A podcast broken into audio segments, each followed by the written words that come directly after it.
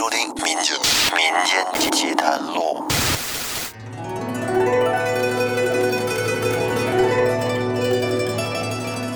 大家好，这里是由复古宇航员电台制作、喜马拉雅独家播出的《民间奇谈录》，我是老岳。从这期开始，咱们说一段《聊斋志异》中的名篇，也是我个人非常喜欢的一个故事——马介甫。咱们应该都知道，《聊斋》中的这些狐仙，大部分都是女的，女狐狸精，跟书生去搞对象啊之类的。但是这篇马介甫是里面少有的男狐仙，而且还是一个非常英俊、非常正直的男狐仙。这个故事在以前一九八六版的《聊斋》电视剧里边也有，好像叫《狐仙训汉记》，是关于剧内的。当时在看电视剧的时候，就给我留下了特别深刻的印象。而如今有缘可以把这篇故事说给大家听，希望可以给大家带来一种想骂街的体验，尤其是各位男性朋友啊，值得好好听听，引以为戒。话说以前在河北的大名县，就是大名府这个地方，在邯郸地界，有一个读书人，叫杨万旦啊，不是杨完蛋。这个旦呢，从字面上看是石石头的石啊，杨万石。但是在这儿它不叫石，念蛋，因为古代这个蛋是一种粮食的计量单位，都是一担米嘛，是吧？他爸爸给他起名万担，就是希望他以后不愁吃啊，粮食富足。杨万旦还有一个弟弟叫杨万忠，这是哥俩。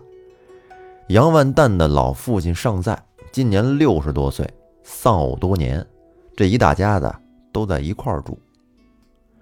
说起杨万旦这个人，要论起来，哪儿哪儿都可以，但就有一节，惧内，就是怕老婆呀。他老婆姓尹，尹氏非常的凶悍，很勇猛。原文说的是“折以鞭挞从事”，就是说动不动就用鞭子抽打他老爷们儿，稍微有一点不满意抽他，心情不痛快的时候。抽他，手痒痒的时候抽他，反正就是很频繁。抽他呀，这在他们家是一种司空见惯的活动，而且不管在什么场合，当着什么人，只要是隐士觉得不对付了，说打就打，那大嘴巴就抡过去了。而杨万旦他惧内，惧到什么份儿上呢？他是打不还手。骂不还口，吃饭的时候，大奶奶坐着，他跟旁边站着；大奶奶吃着，他跟旁边看着。哎，这大奶奶吃好了，吃剩下的，让他吃，他再吃；不让他吃，就是这饭喂了狗，他也不敢吃。平时跟大奶奶说话，那连个大声都没有啊，卑躬屈膝，唯唯诺诺的。平时。给大奶奶打洗脚水，哎，把这水都兑得了，摸着不凉不烫，温温乎乎的，把大奶奶脚放到水里洗脚按摩。大奶奶这脚一进水盆，要是感觉这水温不合适了，那咣叽就是一脚啊，这就得给杨大爷踹一边去。哎，这洗完了脚，拿毛巾给他擦干净了啊，然后自己再把水倒了。其实给媳妇洗脚这个事儿。要是搁现在来说，也不算什么，是不是？但是搁那会儿，那可是封建社会，男尊女卑，这女人得三从四德，男人三妻四妾，女人的地位很低的。所以说，像杨大爷这种，在那会儿可以说是很新鲜了，那是真怕呀，打心眼里怕。这大奶奶要是生气了，嗷一嗓子，她得吓得直哆嗦。什么劲头？而且不光他怕，就连他们家全家上下的老老小小，就没有不怕这大奶奶的。大奶奶这气场特别强大。您说这尹氏对她老爷们这样，那对她老公公总该好点吧？毕竟老爷子岁数在那儿呢，是不是？好歹也得有点尊重啊。但是要这么想，可就真错了。尹氏对杨万蛋的老父亲也没好哪儿去，对他就跟对奴仆一样，让老人平时干杂活，像那脏活累活全包给老爷子，并且呢还不给饭吃，这可挺缺德的。您要说平时干点活，老爷子体力在那儿也能忍，但是您得管饱啊，得给饭吃啊。隐士这是有剩饭了，想起来给一口，想不起来您就饿着吧。而且从来都不给老人家一件新衣服穿，这老爷子身上穿的那衣服还是想当初老伴在世的时候给他做的呢，到现在都已经破破烂烂的了，身上是补丁摞补丁。真是新三年旧三年，缝缝补补又三年呢。那这媳妇儿对他爹这样，这做儿子的能看得下去吗？要说是不能，这搁一般人早翻脸了。而杨万蛋和弟弟杨万忠也确实有所行动，他们也知道，哎，这大奶奶实在是太过分了，怎么可以这么对我的爸爸呢？连口饭也不给吃，我们在心里强烈的谴责他。嗨 也就是敢谴责谴责，平时呢，他们只能是偷偷的啊，您听好了，偷偷的从厨房里拿东西给老人家吃，这都不敢明目张胆的给他爹拿吃的，这要是让隐士知道了，他又得挨抽。您说他爹在家住着，这是什么滋味啊？这还不算完，杨万蛋平时都不会让老爷子见外人。为什么呀？因为怕别人笑话呀。他爹那衣服穿的破破烂烂的，那身上脏了吧唧的，黑不溜秋。他这做儿子的大男人，得要这个，要脸面，让别人看见得怎么指手画脚的议论呢？他也知道这事儿做的对不住他爹，但他也没辙呀。谁让他怕怕呢？所以说，干脆就不让老爷子。见宾客了。这杨万蛋今年多大岁数呢？四十岁，还没有儿子。除了大老婆尹氏，他还纳了一个妾王氏。您可能说了，他老婆那么厉害，怎么还能允许他纳妾呢？因为那时候男人三妻四妾，这个是很正常的。纳妾这个事儿，大老婆不能阻拦。不过你纳妾，我管不了你。这媳妇娶进来，那我可就管得着了。于是这尹氏就给大老爷立下个规矩：啊，你娶进来这个王氏啊，不能跟他说话。你们说话可别让我看见或者听说。如果要是被我发现了，我打折你的腿。这杨万蛋挺喜欢王氏啊，脾气好，但是呢，他因为怕大奶奶说呀，怕挨揍，所以说从早到晚。都不敢跟王氏说一句话，两个人一直就是这么默默的眼神交流，哎，心灵的沟通。有一回，这杨万蛋和杨万忠哥俩得出去去郡里面考试，读书人嘛，得参加考试。这俩人离开家，那是真高兴啊！从早就盼着能有这么个机会，解脱一下，到外面放飞放飞自我。可摆脱束缚吧，看看外面广阔的天地。这离开了家之后，就跟出笼的小鸟一样，那心里边太痛快了。他们到了郡里边，住在了一间客栈里。这客栈呀，有好多从全国各地赶过来考试的书生，这些读书人聚在一起，这显得氛围就是不一样。这客栈顿时都感觉素质高了起来啊，有了文化的气息。哥俩进了房间，把东西放下，一看到饭点了，那下楼吃饭吧。跟家里一直以来也没怎么吃过好的，净打了剩饭了，这肚子里面素啊。这回好不容易可以敞开了吃了，哎，到下面坐好了，叫小二点菜，好酒好肉通通全上来。过了一会儿，菜上好了，两个人是大口喝酒，大块吃肉，吃的那叫一个豪横啊！这属于。报复性饮食啊，就是之前缺的，我一定全给你吃回来。俩人正吃得痛快呢，哎，忽然就看到在旁边那桌坐着一个少年，非常儒雅啊，长得很帅气、精神，看衣服穿着也十分得体，就是看起来属于比较有眼缘的那种。就自己一个人，还没点菜，于是这哥俩就招呼这个年轻人说：“兄弟，过来过来，甭点菜了，来我们这一块吃吧。你看我们俩点了这么多，也吃不完啊，一起吃，咱们交个朋友。”少年一看，这两个哥哥还挺热情，又都是读书人，于是便坐了过去。三个人开始攀谈起来。年轻人就问：“不知二位兄长从何处而来？”这哥俩说：“我们从大名府而来，来郡里考试。我是兄长，叫杨万旦；这是我兄弟，叫杨万忠。不知兄弟你从何而来呀？”年轻人说：“小弟马介甫从山里而来。”哦，山里是哪里的山啊？哦，我从山西而来。哦，马兄弟。也不知道为什么，我们看着你就觉得那么亲切，这么面善，就好像分别多年的老朋友一样。啊，多谢二位哥哥。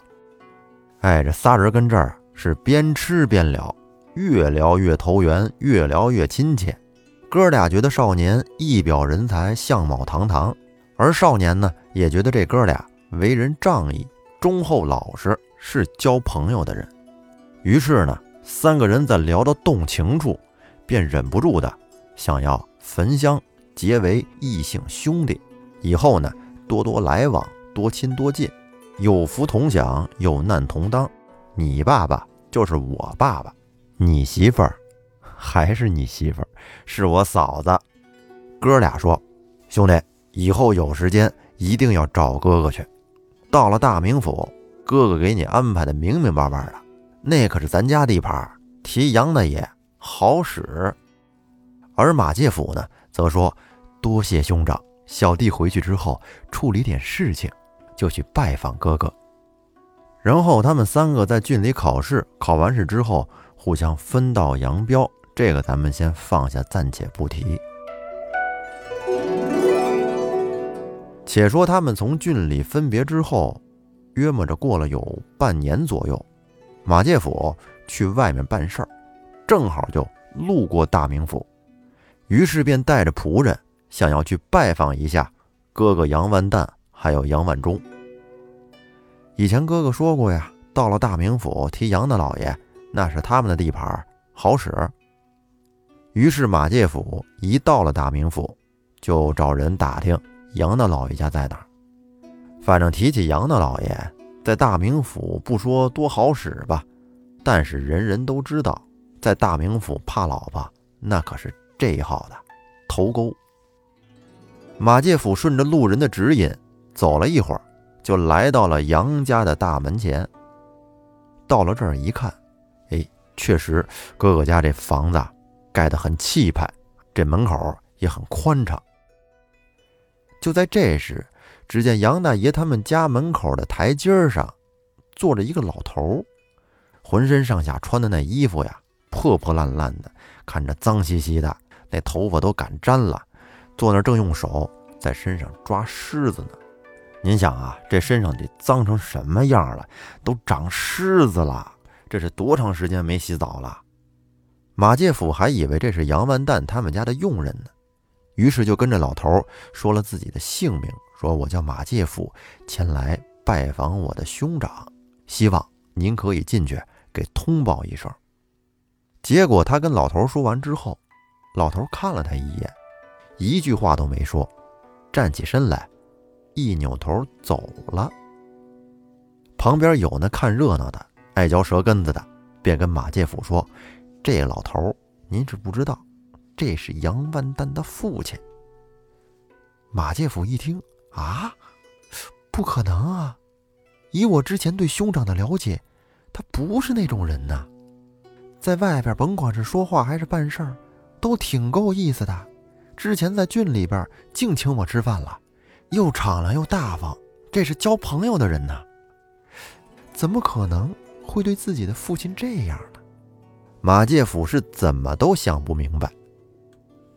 他这正琢磨着呢，这时只见杨万旦和杨万忠哥俩衣着整齐，春风满面的迎出了门来。杨万蛋说：“哎呀，贤弟，你终于来了！哥哥是日思夜想的盼你呀，就盼着我们兄弟可以早日相聚。”马介甫说：“哥哥近来可好啊？我这要去见个朋友，正好路过大名府，顺便来看看哥哥。啊，旁边这位是我的书童。”杨大爷说：“哦，好，好，好，那就别跟这站着了，进屋，进屋。”于是杨万蛋把马介甫让进了屋子，他们来到了一间客房里，互相又见过礼。杨万蛋说：“来，兄弟，坐坐坐。哎呀，最近我这还和老二念叨来着，说我马兄弟也不来找我。二弟，你赶紧去和下人说，给我马兄弟上茶，上好茶。”于是杨万忠走出了门去叫茶。马介甫说。自从之前和哥哥一别，我这心里也是老惦记着哥哥们，这不就过来了吗？我看哥哥家还真是挺气派呀。哦，哪里哪里，条件一般，水平有限。哎，怎么没见咱父亲呀？哥哥，不如把父亲请出来，让小弟拜上一拜吧。杨万蛋一听说马介甫想见父亲，这脸色可就有点不太自然了。他父亲可不是想见就能见的呀，于是便说：“哦，你说老父亲呀，这个……嗯，我我这么跟你说吧，咱父亲呀生病了，在屋里休息呢。”马介甫一听：“啊，伯父得的是什么病啊？要不然小弟去探望一下。”杨万蛋赶紧说：“不用不用，老父亲他……”就是有有点咳嗽，还有点发热啊，还生水痘，满身的水痘啊，不方便见人。嗯，等他好了吧，等他好了，我再领你去见他。马介甫一听，也不是那么方便，啊，得了，也罢。这时，杨万蛋对已经进屋半天的杨万忠说：“二弟，这茶怎么这么半天还没上来啊？你快看看去。”我马兄弟这来了都半天了，肯定口渴了。于是杨万忠出了屋，结果没一会儿就回来了，说：“就快了，就快了。我看他们正做水呢，啊，没有开水了，得先烧。”然后三个人跟着坐着，又聊了一会儿，结果这茶还是没上来。杨万蛋说：“真是太不像话了。”你说这下人干点什么事儿能行？连沏壶茶都沏不上来。你们先坐着，我看看去。这会儿在瞧马介甫，尴尬又不失礼貌的笑了笑。然后杨万蛋又出去了，轮到了杨万忠陪着马介甫聊天。这杨万蛋真是不像话，家里来客人哪能这样啊？甭管咱谁家来客人，一般都得好茶好水或者咖啡招待着。当然那会儿没有咖啡，但是呢，咱既然扯到咖啡了，那收音机前的听众朋友肯定有不少喜欢喝咖啡的。那老岳在这就得给您种个草。今年冬天，于田川和喜马拉雅联合推出了一款联名礼盒，就是里面有一个保温杯，还有二十包挂耳咖啡的一个贴心组合。什么是挂耳咖啡呀？挂耳咖啡其实就是一种最简易的手冲咖啡，是一杯纯正的现磨咖啡。它是把刚烘焙好的咖啡豆磨成粉，装进滤纸包，往里边充满氮气，以保证咖啡的新鲜。这挂耳咖啡很便携，当你想喝咖啡的时候，只需要拆开一包，把那纸包两边的小耳朵挂在杯子上，然后呢拉开滤纸包，就能看到新鲜的咖啡沫。用热水一冲，你就能喝到一杯和咖啡馆一样口感的现磨咖啡。点击音频条上方的购物车，您就可以以粉丝专享价一百一十九元拥有这份于田川和喜马拉雅的联名礼盒。此外呢，您所购买的礼盒同时也会变成一份温暖。每成交一笔，于田川和喜马拉雅将通过公益组织为上海的医务人员送出五杯咖啡，感谢在过去一年医护人员的付出。希望今年我们都能过个好年。那咱们接着往下说，马介夫肯定是喝不着这咖啡呀，只能等茶。大爷出去一会儿，也空着手回来了，说：“这弄了半天呀，没茶叶了。你说这事闹的，也不说一声，让我们跟这干等着。这下人呐，真是欠教育，喝点茶怎么就这么费劲呢？要不这样吧，咱们啊，待会儿直接吃饭吧。我让后面已经准备饭了。兄弟，你早晨吃饭了吗？马介甫说吃了。杨万蛋说：“哦，那既然吃了，咱们中午就随便吃点啊。我让厨房已经做红烧肉了，哎，还炖了只鸡，咱们再炒几个菜，随便垫吧几口。到了晚上，咱们再吃好的。哥哥不用这么麻烦，太多了，咱们随便吃口就行。我也不是外人，眼看这就到饭点了，你这一说，我还真觉得有点饿了。你瞧瞧，这给我兄弟都整饿了。来到哥哥这儿。”咱不说管好吧，至少是能管饱。那等会儿这饭一会儿就做得。大爷这话是那么说，但是呢，这哥仨在屋里是左聊饭也不来，右聊饭也不来，就听那肚子一个个的都跟那咕噜咕噜的响。这期间呢，哥俩是轮番出去了好几次啊，饭没上来，倒是拎了一壶热水来，三个人呢。跟着边喝边说：“哎，这水是喝了一杯又一杯，灌的都有点水饱了。”又等了好半天，才见有一个瘦瘦的仆人端过来一壶酒。大爷说：“哎，你看这酒来了，来来来，咱们三个先喝着，这菜呀马上就快上来了。”这酒他不禁喝呀，三个人跟这你一杯我一杯，一会儿这一壶酒就喝完了。你说要是有个下酒菜也好啊，哪怕是盘花生米呢，这是干拉呀。酒喝完之后，杨大爷是频繁又出去催促，给他急的呀满头大汗。这时马介甫心里就有点不太高兴了，觉得这来哥哥家，好歹也是客人呢，怎么连壶茶都喝不上，更别说这饭了。这给我饿的呀，都前心贴后背了。他这正想呢，这会儿门开了，只见刚才那个仆人把饭给端上来了。杨大爷说：“哎呀，这饭终于来了！来来来，把菜都摆好，咱们准备开吃。”马介甫挺高兴，但是打眼一瞧，端上来的这菜呀，那红烧肉在哪儿呢？那炖鸡在哪儿呢？在他面前的是一碗熬白菜，一碗炖萝卜，还有几个小饼子，是一点荤腥都没有。这还不算完，也赶上马介甫是真饿了，管他什么菜呀，先填饱肚子再说吧。马介甫拿筷子夹起来一尝，这菜做的呀，半生不熟，简直是难以下咽。您说这杨万蛋？就能坦然的跟这儿陪着兄弟一块儿吃这菜吗？不能，他也觉得心里不是滋味，那脸臊的呀通红。好不容易把这饭是吃完了，杨完蛋推说：“你嫂子那边找我有事儿，我先去那边，让老二在这陪你坐着。”说完，大爷匆匆忙忙的就出了门。大爷走了之后，马介甫这气呀是真不打一处来。那么他会做出怎样的举动呢？咱们留在下期再说。欢迎您订阅专辑并关注主播复古宇航员，节目更新的时候您会第一时间收到消息。另外，如果您喜欢我们的节目，还请把它分享给您身边的朋友。那感谢您的收听，我们下期再见。